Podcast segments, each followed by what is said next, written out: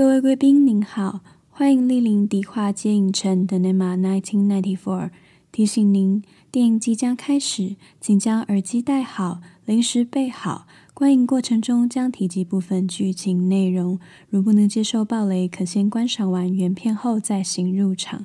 若不慎发生暴雷事故，本影城恕不赔偿，敬请见谅。演出即将于十秒后开始，感谢您的耐心等候。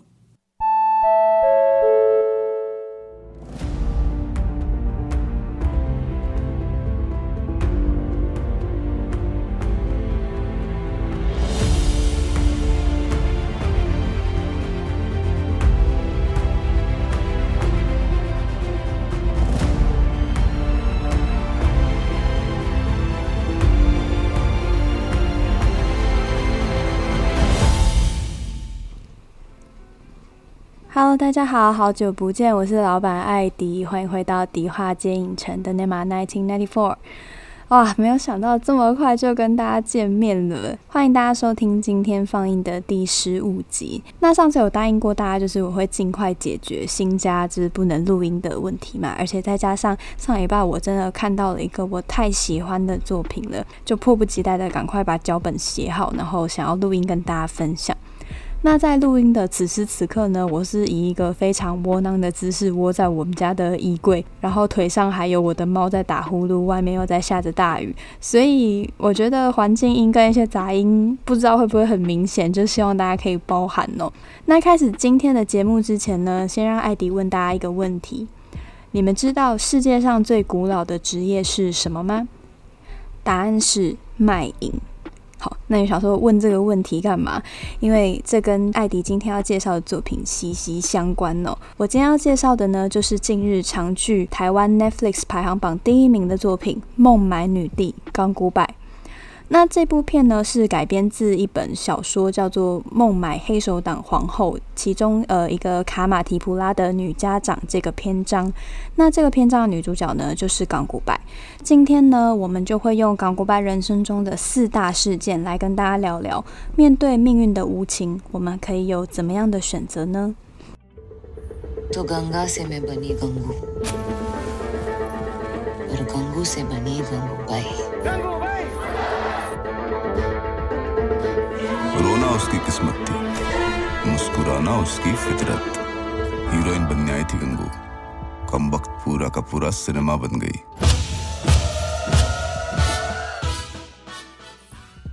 那在影片最一开始的时候，我们就看到了一个小女孩被粗暴的化着妆。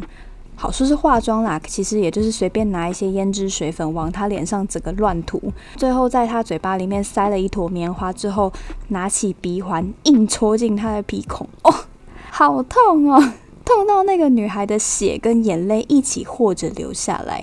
那结束之后呢，几个姐姐就跟她说，以后呢你就少张开嘴巴，多张开腿，然后客人叫你做什么你就做什么就好了。这个小女孩她叫马杜。那最后，这个马杜呢，就跟着一个陌生男子被关进同一个房间。那想必大家也都应该知道，这个小女孩身处的是一个怎么样的地点了。其实这里就是小镇村。好，不要闹。其实这里呢，是位在卡马提普拉的一间妓院。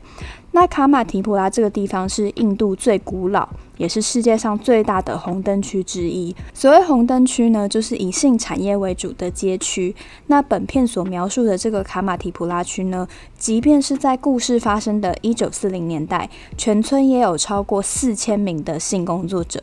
那根据报道指出呢，从事这个职业的女孩中，约有三分之一的人其实是未成年人，而且多半都是被家人、啊、丈夫用非常低贱的价格卖到这里来的，甚至是他们用身体赚来的这些辛苦钱，还要寄回家里去支撑家里的收入。在印度，有一些地区的性别比严重失衡，女性多于男性，也都是因为有太多的女性被卖到了某个区域卖身赚钱。那从数据显示，我们也可以想见，人口拐卖在印度来说是非常严重的社会议题哦。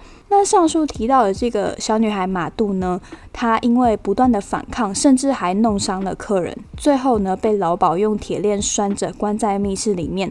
但仅仅是这样还不足以解决问题，因为这个马杜非常的顽强哦，他就是怎么样都不愿意屈服。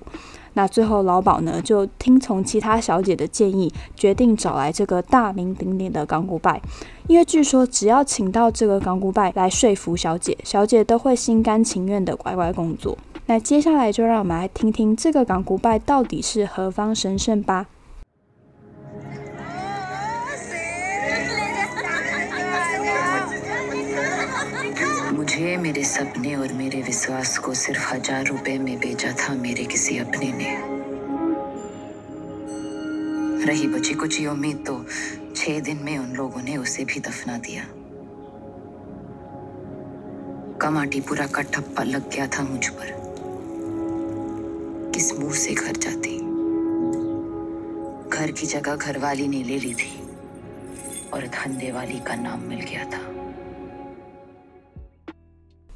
那说到这个港古拜的故事呢，是发生在一九四零年代的印度。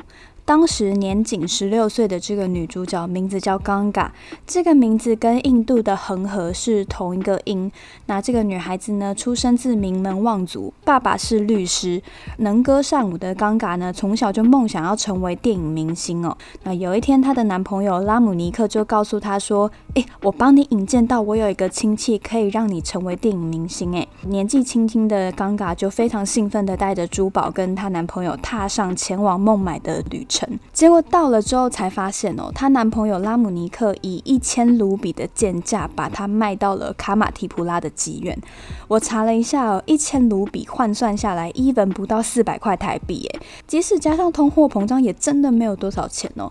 而且她男朋友还带走了她一堆钱财珠宝，等于说她整个人财两失。背景就响起了尴尬绝望至极又轻描淡写的声音。她告诉观众说：“我的身体。”梦想和信任被我的爱人以一千卢比的价格卖掉了。那被卖进妓院的他，人生也可以说是全毁了。从出身名门望族，到现在沦落到这个红灯区。好，那针对“沦落”这两个字的意思呢，我们可以后面再详谈。但你可以理解，这个女孩子就是等于说从天堂掉到地狱。那后来，刚嘎凭借着姣好的外貌接到了他第一位客人。这个客人告诉他说，他相信有一天刚嘎会统治整个卡马提普拉。于是，刚嘎就此立下了志愿：五年内他要买下这间妓院。然后他就告诉他们的老鸨希拉阿姨说：“刚刚那个客人帮我取了一个新名字，叫做冈古，所以以前的冈嘎已经死了。”那此时呢，我的耳边就响起了一句话：“臣妾。”是钮祜禄甄嬛，没错，她就是钮祜禄冈古。那其实这个改名呢，也象征着冈古他从此就要舍弃了他的过去，他决定要向前看。其实下这个决心非常的不容易哦，因为同时也意味着他就是放弃寻找回家的路了。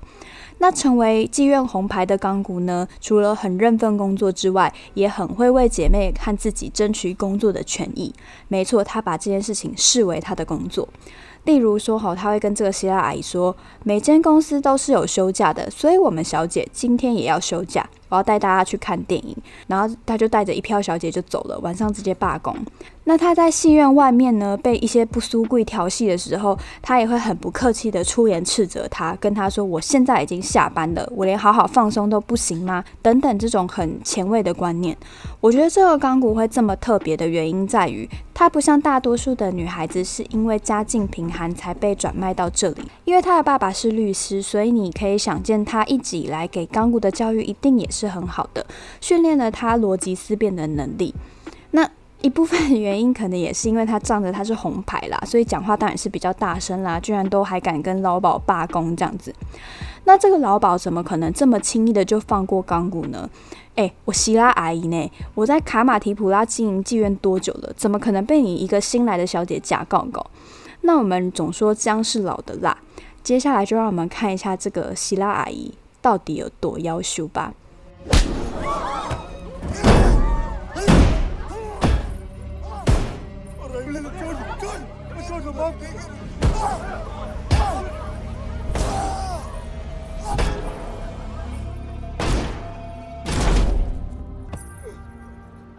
पैसे दे मेरे। मेरे हक के पैसे दे।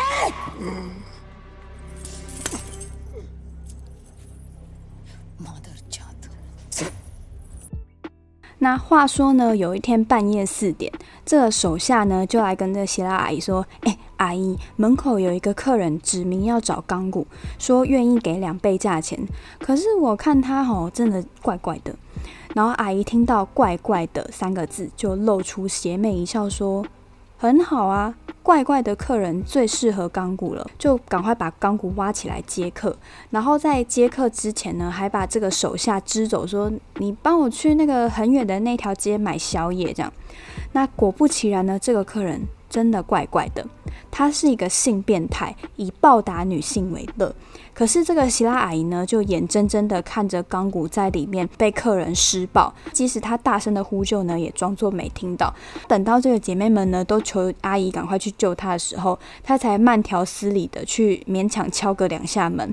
那姐妹就很紧张的说：“你的手下呢？你赶快叫你的手下来救她。”她说：“哦，我不知道诶，手下可能去喝酒了吧？现在应该醉倒在路边，找不到人了。”我想说屁嘞，明明就是你叫他去买宵夜的，你这个大胖子，好，太入戏了。那反正呢，就这样，那个客人把钢骨打到全身是伤，连手脚都打断了。我一度想说，哈，那电影要结束了是不是？毕毕竟主角都残废了。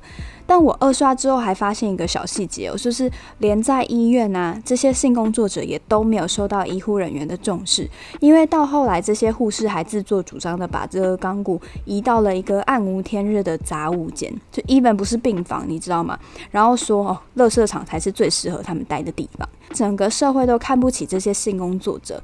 在那个年代，是连银行都会拒绝帮这些性工作者开设银行账户的，你就可以想见他们地位有多低。那钢骨呢，就拜托姐妹去帮他调查，说那个变态到底是谁。最后就查出说，这个变态是当地一个黑手党领袖，叫拉辛拉拉的手下。对，他真的叫拉辛拉拉，而且他都会自称拉拉。那这个拉辛呢，他堪称是孟买之王，势力非常的强大哦，整个孟买都要听他的。那于是钢骨就带着伤来找这个孟买之王拉辛。那原来拉辛是不想要理他的，因为说白了，钢骨就是一个小妓女嘛，就也不认识他。那直到钢骨秀出了他从锁骨直接开到耻骨哦，一个对角线的伤痕，拉辛才明白说这个女孩子要的没有这么简单。那钢骨就告诉他说：“我来这里不是来请你帮我报私仇的，我是请你这个孟买之王拉辛替四千名可能饱受暴行的性工作者出一口气。”那或许是因为看到了钢骨的决心，于是拉辛就告诉他说：“好，我会派一个手下叫比拉尔在你们的妓院外站岗。那如果那个变态又来了，你就请那个手下来通报我，剩下的我来解决。”后来呢，那个变态果然又来了，而这个夭寿骨希拉阿姨呢，也完全没有要阻拦，她就轻悠悠的上楼跟钢骨说：“那个，嗯，上次那个又来了。”这样。她表面上没有逼钢骨接客哦，但她也没有拒接，你知道吗？所以她就是故意假装把这个决定权交给钢骨。那其他姐妹当然也没有瞎啊，就开始抱怨阿姨说：“你怎么可以这样子？她都打钢骨了，你还要她去接这个客人？”但此时钢骨就冷冷的说一句：“说我接。”阿姨，你去跟那个变态开四倍的价钱。那另一方面呢，又叫她姐妹赶快去通知这个拉辛的手下比拉尔哦，决定要给这个变态来个一网打尽。那更气的是呢，钢骨去从容赴死的时候，我真的觉得他是从容赴死诶，就他去接这个客人的时候，希拉阿姨还故意在外面放超大声的音乐装死，去盖掉钢骨在里面的惨叫声。哦，在外面笑的嘞，因为他从头到尾就是既想要捞到一笔大钱，同时也要挫挫这个钢骨的锐气，看他下次还敢不敢带小姐跟我这个希拉阿姨作对。好险！后来我们的孟买之王拉辛即刻赶到了，直接叫他的手下把那个变态拖出来，然后抓他的头去猛撞车盖，就地正法。那一刻我真的觉得哇，拉辛好帅！虽然他是一个胡子大叔。那经过这次事件之后呢，全卡马提普拉都知道冈古就是孟买之王拉辛亲任的干妹妹。现在连希拉阿姨都会对他敬畏三分了。从这件事情我们也可以看到说。冈古他除了是个摔到谷底也会想办法爬上来的人，也是一个非常会谈判、借力使力的人哦。因为老实说，你一开始看的时候会觉得，到底为什么拉辛要帮他，甚至认他当干妹妹啊？因为电影里面呢，并没有非常详细的交代，他们两个人只有几场简单的对手戏。我甚至查到有些人会猜测他们之间是不是有什么暧昧哦。那我觉得这个怀疑其实也是情有可原啦，因为毕竟剧情没有太多的交代，基本上你只会看到说就是钢骨要什么，拉星就给什么。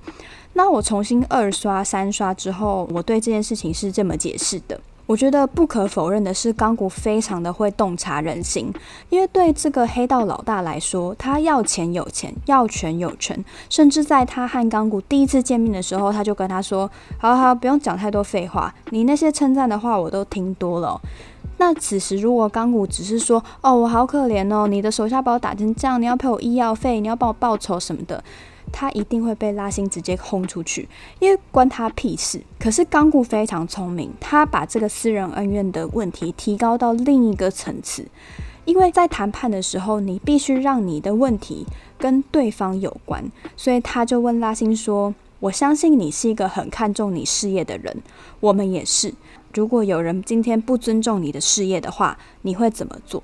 那大家想一下，黑道老大的事业是什么？他是孟买之王，诶，这整个孟买的事都是他的事啊，这里的人都归我管。所以，如果有人动到我拉辛的人，就是对我不敬。那刚古就说：“我不要你的钱，我也不要你为我报私仇，我是需要你这个孟买之王为我们伸张正义。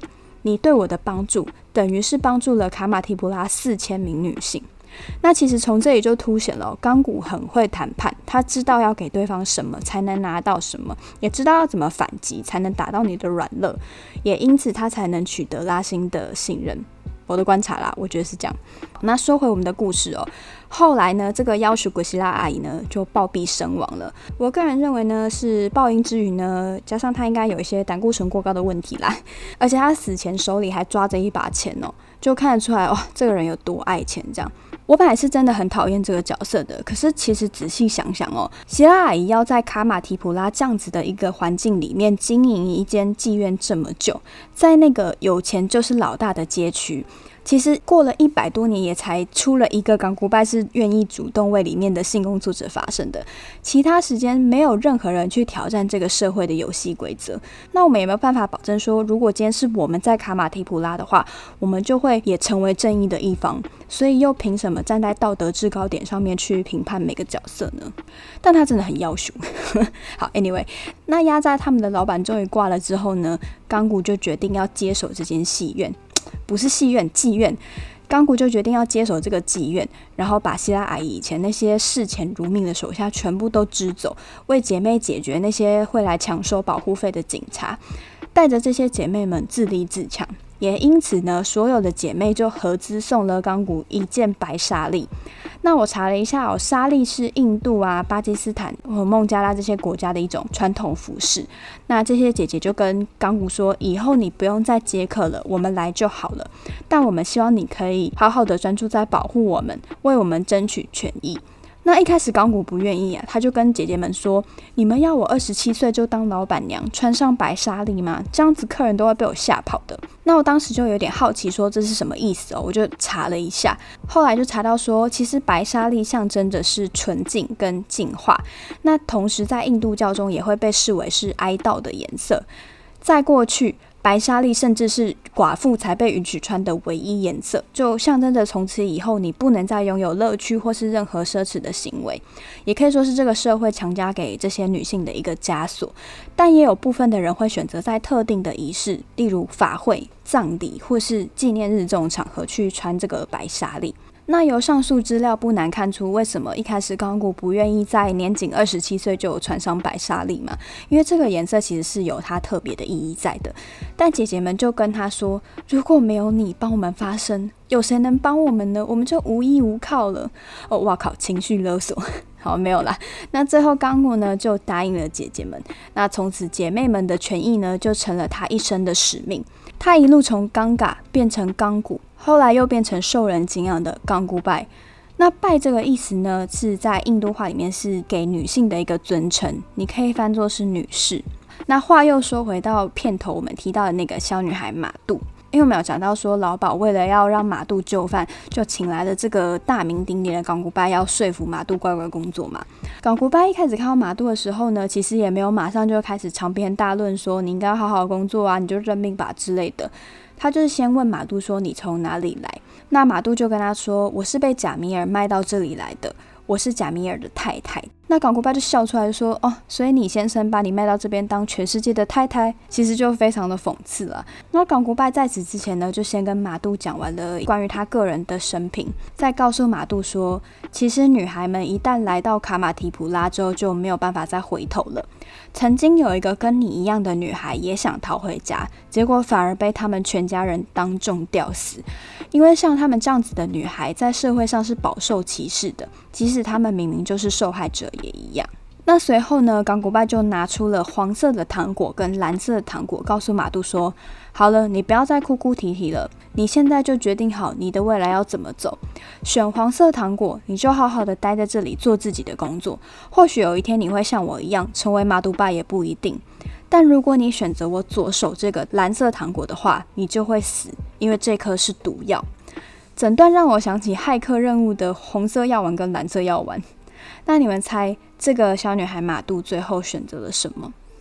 她选择了蓝色毒药。其实那一刻我蛮震撼的，我一直以为这个小女孩会乖乖的选择黄色，然后认命的在这个红灯区工作，因为毕竟电影感觉都会这样子演啊。那结果没想到她居然选择了蓝色毒药，所以接下来港古拜对这个小女孩的处理方式就会很影响我对这个角色的看法，因为在电影的前半段其实还不算有太揭露港古拜到底算好人还坏人，所以你会怀疑说他会不会是自己认命之后也开始逼良为娼的结果没有，他尊重了这个女孩的意愿，呃，不，不是叫她去死啊，就是他，他就跟他的老鸨说，我要带这个女孩走，因为这个女孩宁死也要离开，所以你不能强迫她在这里工作。那后来他也好好的托人把这个女孩送回家了。其实观众从这边就可以看出冈古拜跟其他老鴇的不同，他尊重每一个人的选择，因为没有人想要自愿成为性工作者。但是既然发生了，你想留下就留下，你要走我也不勉强。毕竟当年他来到这个卡马提普拉的时候是没有选择权的。既然他现在有能力了，他就希望尽他所能的去保护这里的每一个女孩。那其实，在这里呢，我就想起了一句话，大家都应该有听过：幸运的人用童年治愈一生，但不幸的人用一生治愈童年。那大家会不会想说，哈，这句话应该跟这个剧情是没什么屁毛关系吧？但我想说的是呢，以前我非常的认同这句话，就觉得你如果小时候有经历过什么样的创伤，长大应该就会对你的行为造成一些影响。可是越长越大之后，我觉得太过沉迷于这句话会产生一个问题。想必大家应该都有过这样的经验哦，就是当你的人生或个性上出现了什么缺失，我们都会很习惯性的往过去的生命经验找答案。例如，我今天会一直打电话查寝、偷看我男朋友的手机，是因为我我初恋的时候被一个渣男劈腿过，所以我现在很没有安全感。呃，我现在是一个生活白痴，我连碗都不会洗。那个是因为小时候我爸妈都不给我机会练习，等等的。那我们把这样子的概念套到港古拜身上，从我们从小受过的教育啊，看过的戏剧，甚至是你对性工作者的刻板印象，你想想看，如果有一个女孩子在十六岁的时候被男友拐卖到妓院，这个故事要你往下写，你会怎么说这个故事？那不瞒各位哦，我心中浮现的第一个印象就是所谓不良少女的形象。我觉得港古拜就是会变成一个放弃人生的女孩，胸无大志，觉得自己这辈子就是 kill 港了，没有用的，从此流连在红灯街区卖淫、抽烟、打架，搞不好会交一个毒虫的家暴男友。有太多太多的电影都是这样子去描绘这些人的，把这些社会的不良现象跟他们的遭遇串成因果关系。每个人好像都有权利去帮这些人决定他们人生应该要长什么样子。我甚至都怀疑这些社会事件是不是大人为了骗小孩不要作怪而编出来的。因为港古拜并没有像这上述这些故事的主角一样，的确他没有什么幸福的遭遇。你甚至可以说他前半部的人生都被毁了，是整个打掉重来的。但他并没有因此就意志消沉，反而是更积极的去为自己创造出路。不知道我以前有没有分享过，就是我小时候补习班老师说过一句话，他说：“当你解题解到一个走投无路的时候，能做什么事情先做再说。”我一直一直把这句话记在心里。这句话完全没有帮到我的数学哈，我数学还是很烂。但我把这句话放在自己人生很多的交叉路口，让自己可以静下心来去想：好，我现在就是挫赛了。但是我下一步要怎么走？因为面对挫折的时候，我们绝对有悲伤的权利。但越早的爬起来，你就越有机会改变自己的处境。那最后呢，艾迪决定用《如懿传》里面的一句话跟大家共勉之，顺便结束这个小篇章。希望大家在绝望的时候都可以想起这句话。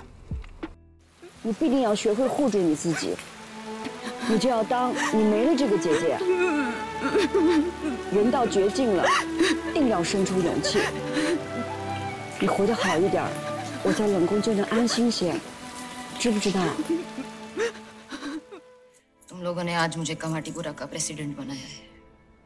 ？Thank you，Thank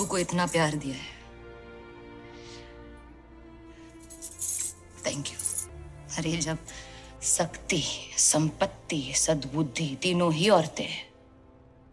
तो इन मर्दों को किस बात का गुरूर?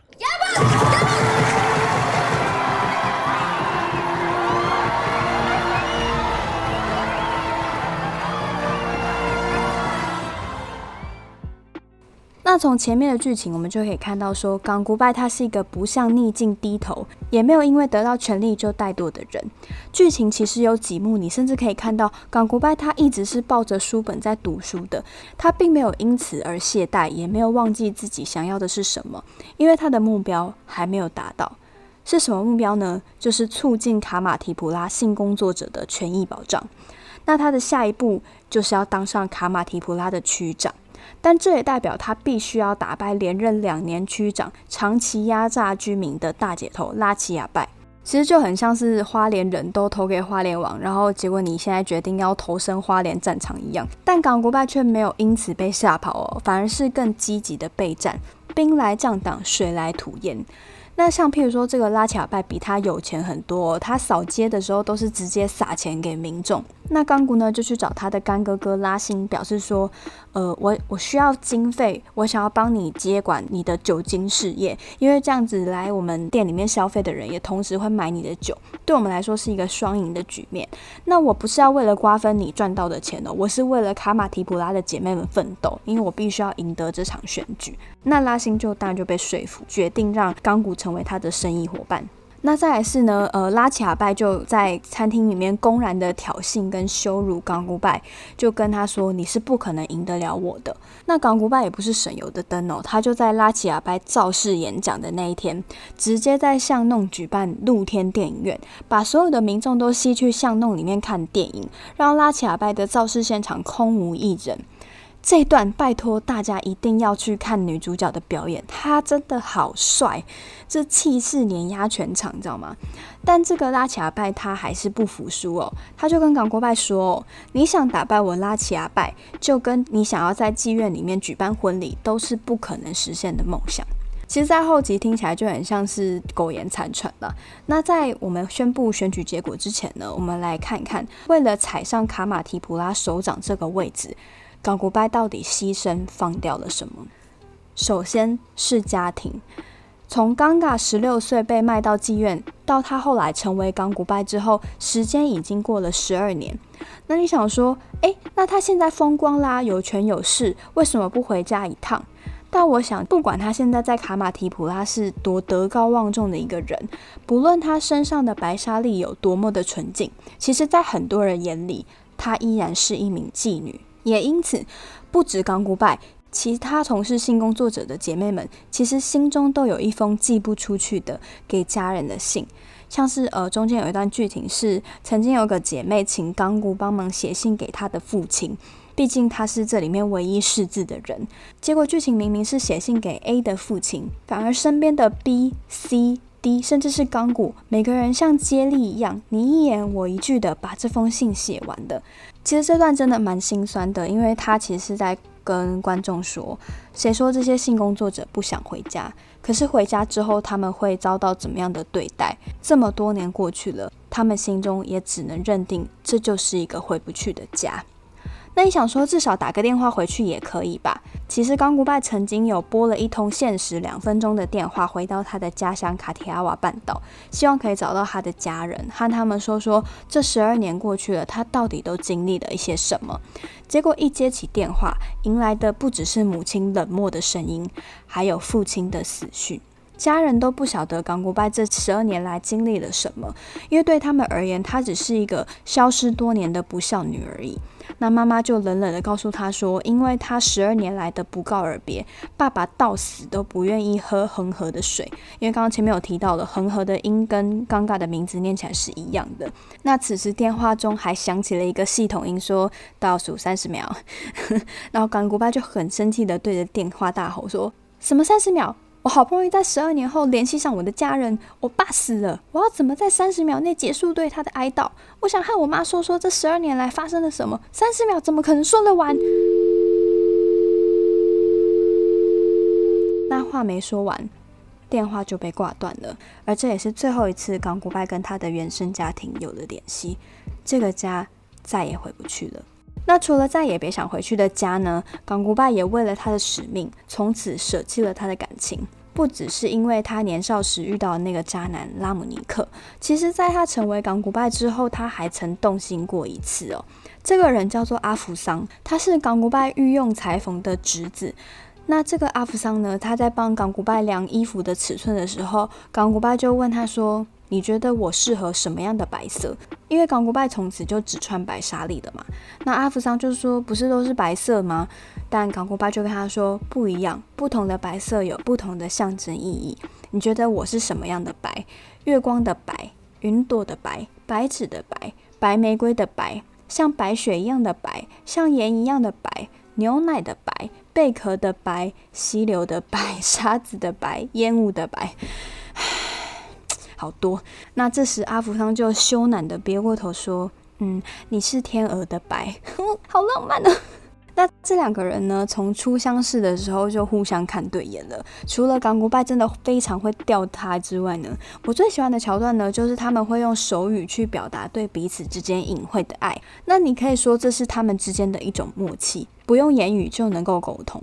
那你也可以说，他们之间的感情终究是没有结果的，因为谁也不能说破。那阿福桑这个小伙子呢，甚至跟港古拜说：“我以后要娶你进门。”那港古拜呢，也从这个年轻人身上找回自己以为已经被葬送掉的感情。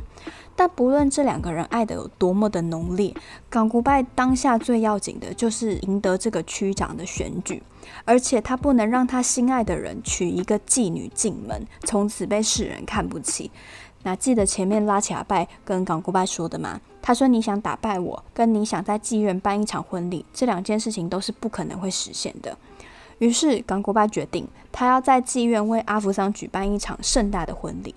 但新娘不是港古拜，是他们姐妹的一个私生女。那阿福桑当然很心痛，也很傻眼啊，因为他不止被他心爱的人利用了，而且港古拜还提供给他的家人一笔非常可观的嫁妆。所以他的家人就接受了这门婚事。那你可以看出来哦，在印度社会里面，父母之命、媒妁之言的这个习俗还是很具影响力的。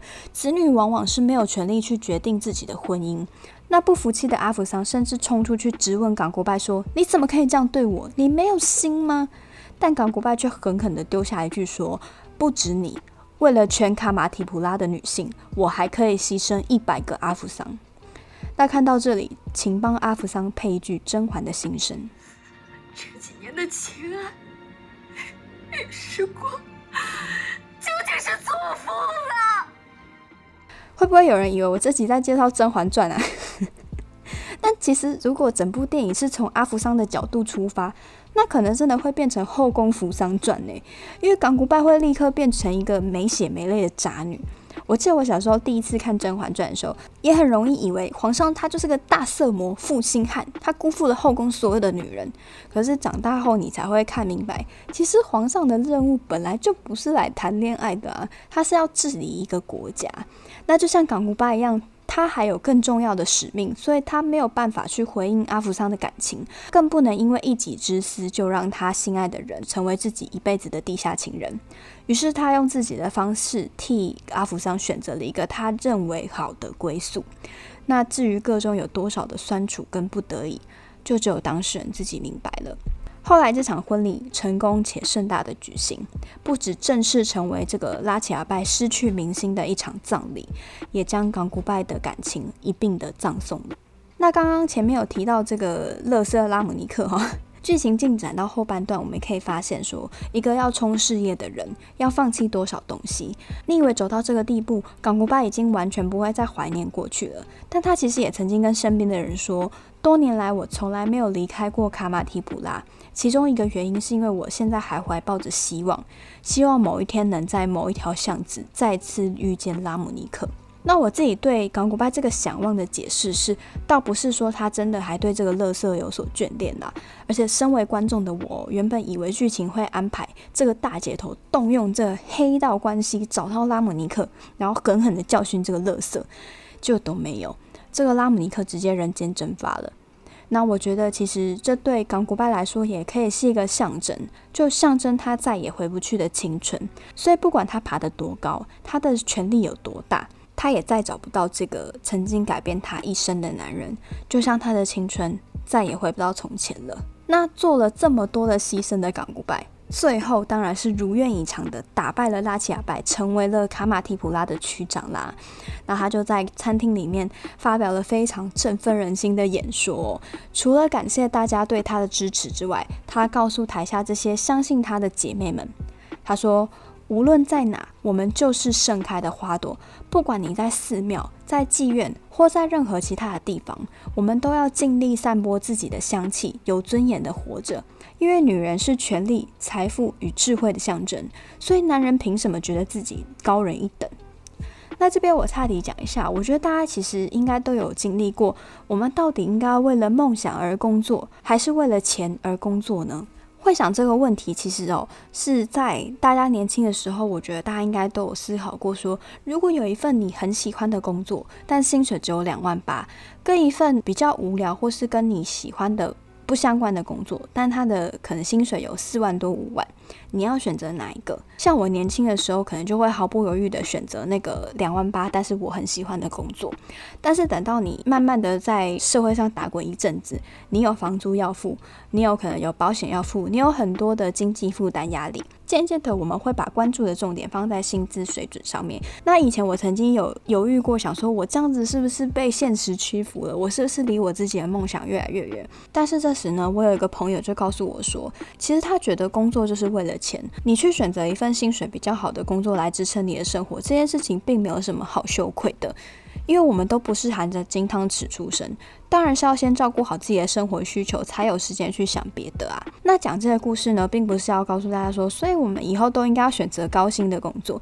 其实这件事情是在告诉我们说，你就相信自己的选择就好了，因为我们会遇到问题是说，如果我们今天选择了一个高薪的工作，旁边就会有人问你说，哈，那你的你身为，譬如说你身为一个摄影师的梦想呢？你不是想要当画家吗？你怎么跑去考公务员？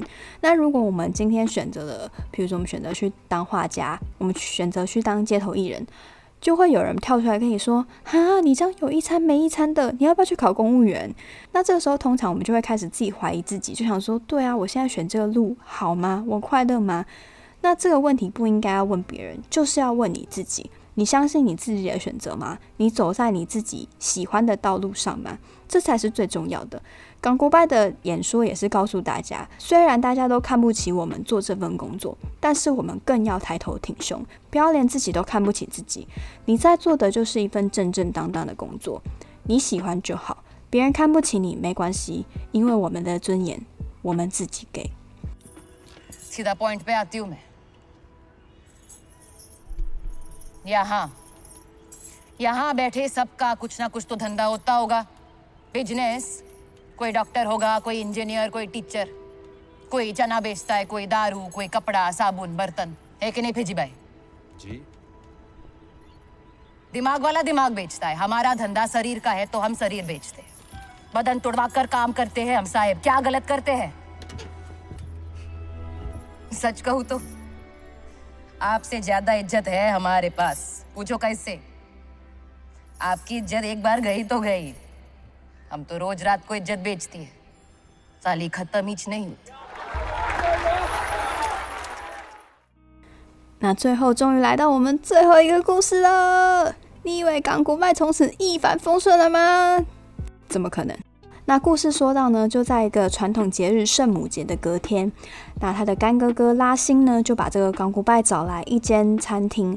那席间呢，就有两位陌生人。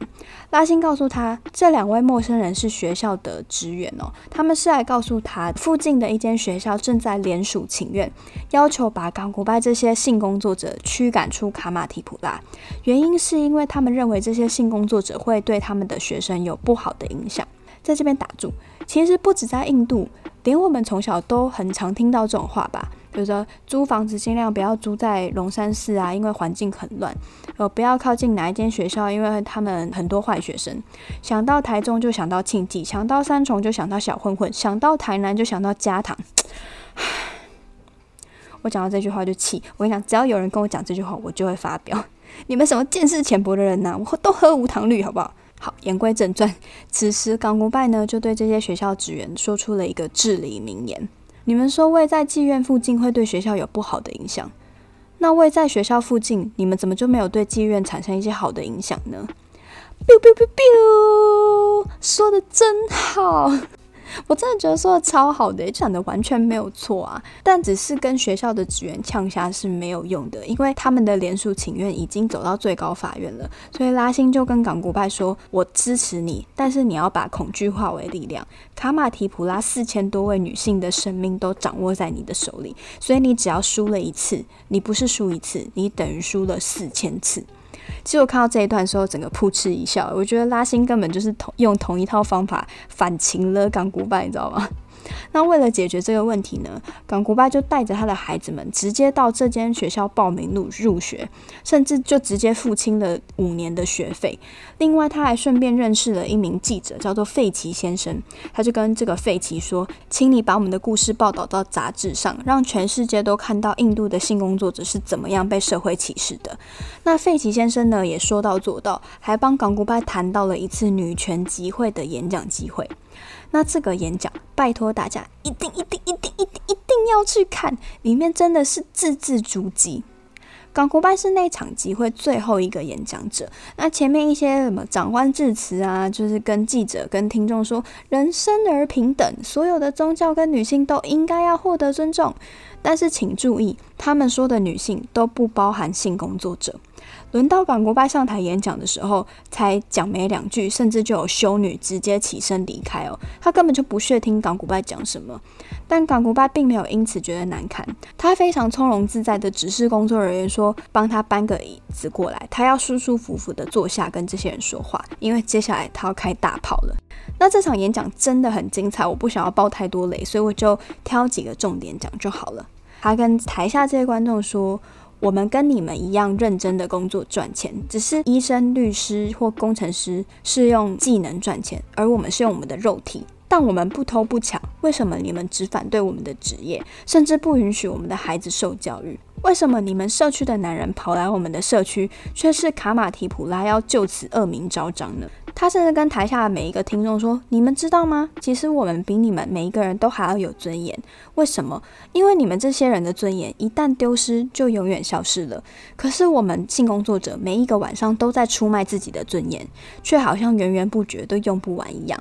而且无论是谁出现在我们的门口，我们都不会批判他们。我们不过问顾客的宗教，不过问顾客的种姓、肤色、财力，这些我们都不在乎。我们对人没有差别待遇，你们又为什么要歧视我们，把我们排除在社会之外？等到政治人物需要选票，警察需要纸钞，男人需要冬天的棉袄，才又投入性工作者的怀抱呢？我们性工作者的存在，守护了你们跟这个社会的尊严。我们是满足男人的欲望，来守护普通女人的纯所以，我以身为性工作者为傲，就像你们以身为医生或老师为荣一样。是不是讲得很好？而且我才讲一点点而已。那在这场演讲之后呢，港古拜也正式的声名大噪，最后获得了一次和总理见面的机会。那他甚至告诉总理说：“你不只要防止我们的家园被摧毁，我还希望你可以推动卖淫合法化，因为社会存在，卖淫就存在，甚至连我们两个讲话的同时，都正有女孩被非法拐卖。那你们都说要相信法律，可是为什么性工作者明明是受害人，在这个社会上却要被当成犯人对待呢？”那在电影的最后，港古拜受到了卡马提普拉所有人的拥戴伊文是他的死对头。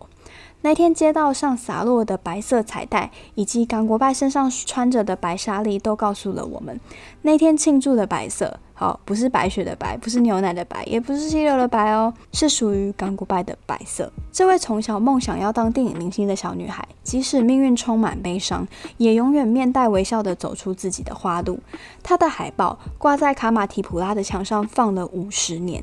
然而，电影明星的海报每周五都会换一轮。最终，港古拜把自己的人生活成了一部电影，而他也为此骄傲着。在真实世界的港古拜于一九七七年逝世，当地人甚至为他建了一尊雕像，纪念他为印度性工作者奋斗的精神。有些人叫她孟买女帝，有些人称呼她为姐姐。对很多人而言，她更是朋友，也是母亲。那 Netflix 在电影最前面的 disclaimer 就有写到说，请不要把这部电影当成是传记。除了本身这部作品，其实在取材上是有跟港古拜的家人发生一些争议之外，其实我觉得也是想要告诉大家说。撇开这部电影戏剧化的成分，因为它是有做一定程度的改变的。现实生活中的印度社会是比电影描绘的更加的残忍。为了要延续港古拜的精神，就需要大家持续的去关注性工作者、性产业这些议题。因为目前性产业其实在印度当地也还是没有合法化哦，就像泰国其实也没有哦。只是因为性产业可以带来的收益真的太可观了，里面的油水也非常的深，所以政府向来都是。是睁一只眼闭一只眼，但是当年由于港古拜的努力，在他在世的期间，他没有让任何一名卡马提普拉的女性失去家园，就跟他承诺的一样。那港湖巴一辈子想要的都被众人嘲笑至痴人说梦，不论是他小时候想要当电影明星，后来他想要参选区长，以及甚至通过卖淫合法化等等。但是他从来不甘心只当一个白日梦女，他不会去想说早知道怎么样怎么样就好了，他只会把眼光死死地盯在他的目标上。别人只看得到明天，可能就很了不起了。他看到的是十年、二十年之后他要走到的位置，而且他不畏艰难的往前冲。试问现今有谁能做到跟他一样的生活态度呢？更不用提港古拜的遭遇，其实比我们很多人都要惨得多。可是世上有很多人，包括我自己，可能也是，就是一面埋怨命运不让我含着金汤匙出生，一面又心甘情愿地躺在地上软烂，期待朋友或家人过来摸摸我的头，说：“哇，你真的好可怜哦，辛苦了。”但港古拜用他的态度告诉大家说：“不管你们对性工作者的刻板印象是如何，对我而言，这就是一份工作，一份正正当当的工作，是客人自己上门的，你们要什么，我们就给什么。”那我们又为什么要被世人看不起？我觉得《孟买女帝》这部电影还有一个很很棒的地方，就是在她的女主角真的为这部电影这个角色加分很多。其实以前我都会想说，要撑起这么有气势的一个角色，是不是你？可能要长得非常有威严，或者是你可能演戏经历要有一定的资历，不然你可能就会撑不起来。像我最近在看一部陆剧叫《且试天下》，因为我很喜欢杨洋跟赵露思，我就看了。赵露思就是饰演一个武功天下第一、风华绝代的女侠，可是赵露思本人就是长着一个很可爱的样子，所以在看戏的时候，我就一直觉得她撑不起“风华绝代”这四个字。即使编剧安排了周边所有的配角帮她吹彩虹屁。哎，大家知不知道彩虹屁是什么意思？反正就是周边的人会一直跟他说：“哇，你就是那个天下武功第一的女侠白凤溪吗？”今日一看，你果然风姿绰约什么的，就是不断的去堆叠这些字。但不管周边的人怎么样去吹捧她，她就是撑不起来。那孟马女帝这个女主角不一样的是，她其实也是一个 baby face，可是她的举手投足都非常有大姐大的风范。其实她饰演的这个角色是不满三十岁的一个年轻女孩，所以看到这边我就觉得，赵露思加油好吗？好，我还是很喜欢你的，耶、那你说《孟买女帝》这部作品就真的这么完美没有问题吗？其实还是有的。我个人觉得它的大女主的氛围还是有一点重，因为毕竟是印度片嘛，所以时间都非常的长，像是呃三个傻瓜就三个多小时，《孟买女帝》其实也两个半小时了。可是剧情上面，我觉得它应该还是省略了很多细节，所以就变成说，可能刚武他的历程上有得到很多贵人相助，而且要什么就有什么，甚至你就会觉得说，哇，如果没有拉新的帮助，港古拜还可以这么平步青云的踏上最后这条路吗？那我觉得你可以把这件事情解释成说，在印度这样子的社会环境下，女性如果没有旁边的助力，其实港古拜可能真的没有办法突破重围。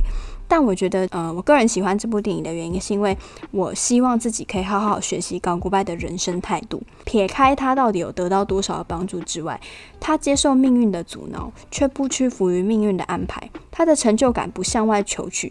他的自我价值只靠自己赋予，而且他不会花太多的时间沉溺在自怨自艾之中。其实仰天长啸啊，捶胸顿足这种抱怨生活，谁没有过？